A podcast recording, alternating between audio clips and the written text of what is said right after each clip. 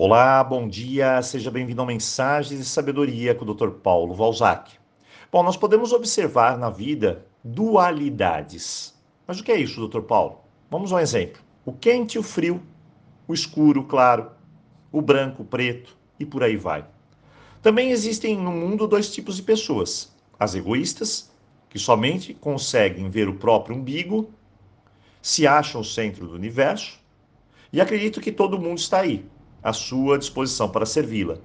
E temos o oposto: as pessoas altruístas, que sempre estão dispostas a ajudar, contribuir, colaborar e são pessoas prestativas.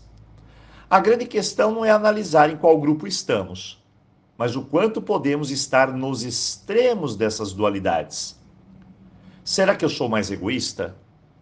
Ou será que eu sou mais altruísta? Todos somos um pouco dos dois, essa é a verdade. E tudo depende de vários fatores. Júnior é egoísta, ele só pensa em si, ele não consegue enxergar as necessidades do outro, apenas as suas, ele não possui aquele olhar de contribuir, mas sim de competir, sempre querendo ser o melhor, chamar atenção, e assim criou um comportamento de inflexibilidade e também de desrespeito. Afinal, tudo tem de ser da sua maneira. Márcia é o oposto de Júnior. Ela sempre se deixa para o final da fila, carrega o mundo nas costas, sempre querendo ajudar, sempre querendo ser necessária, chora junto de todos, vive o problema de todos, deixa suas necessidades lá para o final, não se cuida com amor e atenção que ela merece. Nem Júnior, nem Márcia, esses são os extremos. E na verdade, o problema aqui é o olhar. Isso mesmo, a direção do olhar.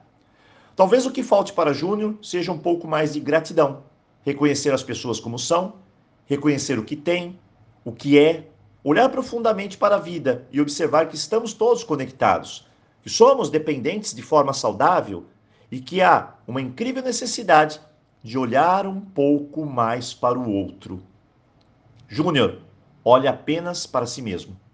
Já Márcia faz o oposto. Seu olhar está sempre para fora, nunca para dentro, para suas necessidades, para o que ela precisa, para suas emoções. Ela se sente que ser necessária é como um alívio para sua carência afetiva, mas não é.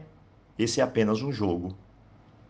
O que podemos fazer então, Dr. Paulo? Bom, duas dicas hoje. Primeiro, nos observar melhor e se perguntar: será que o mundo gira em torno de mim?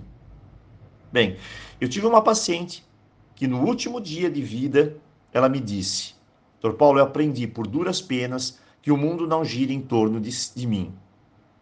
Amanhã ou depois de amanhã, ou quando Deus quiser, eu vou partir. O mundo não vai parar. Ele continuará girando e girando. Eu não estarei mais aqui. Aquilo me pegou de jeito e me deixou a mensagem de que o egoísmo não vale a pena. O mundo não gira em torno de nós. Segundo, começar a olhar um pouco mais por você. Colocar-se um pouco mais na frente.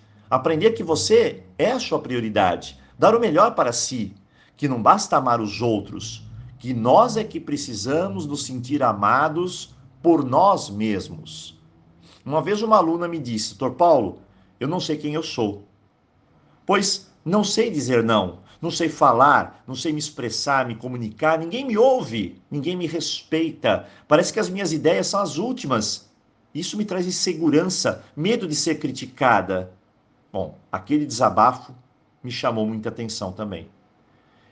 Ela, por anos, se esqueceu de si mesma, da sua voz, a única coisa que temos de extraordinariamente para mudar o nosso mundo, a voz. Hoje é um dia de equilíbrio em buscar nem muito nem pouco, mas na medida certa, ser mais flexível. Não existe só um jeito de entender que os outros têm necessidades, como todos nós. Aprender a olhar um pouco mais para si mesmo, romper os medos, participar mais, sem medo de ser criticada. A vida é isso, é encontrar o seu espaço, é fazer limites, soltar a sua voz e assim viver melhor. Hoje, caminho do meio, nem muito nem pouco. E você? Como está equilibrando tudo isso? Bem, eu desejo uma boa reflexão, E claro, deixo aqui o aviso: dia 25 começam os nossos cursos.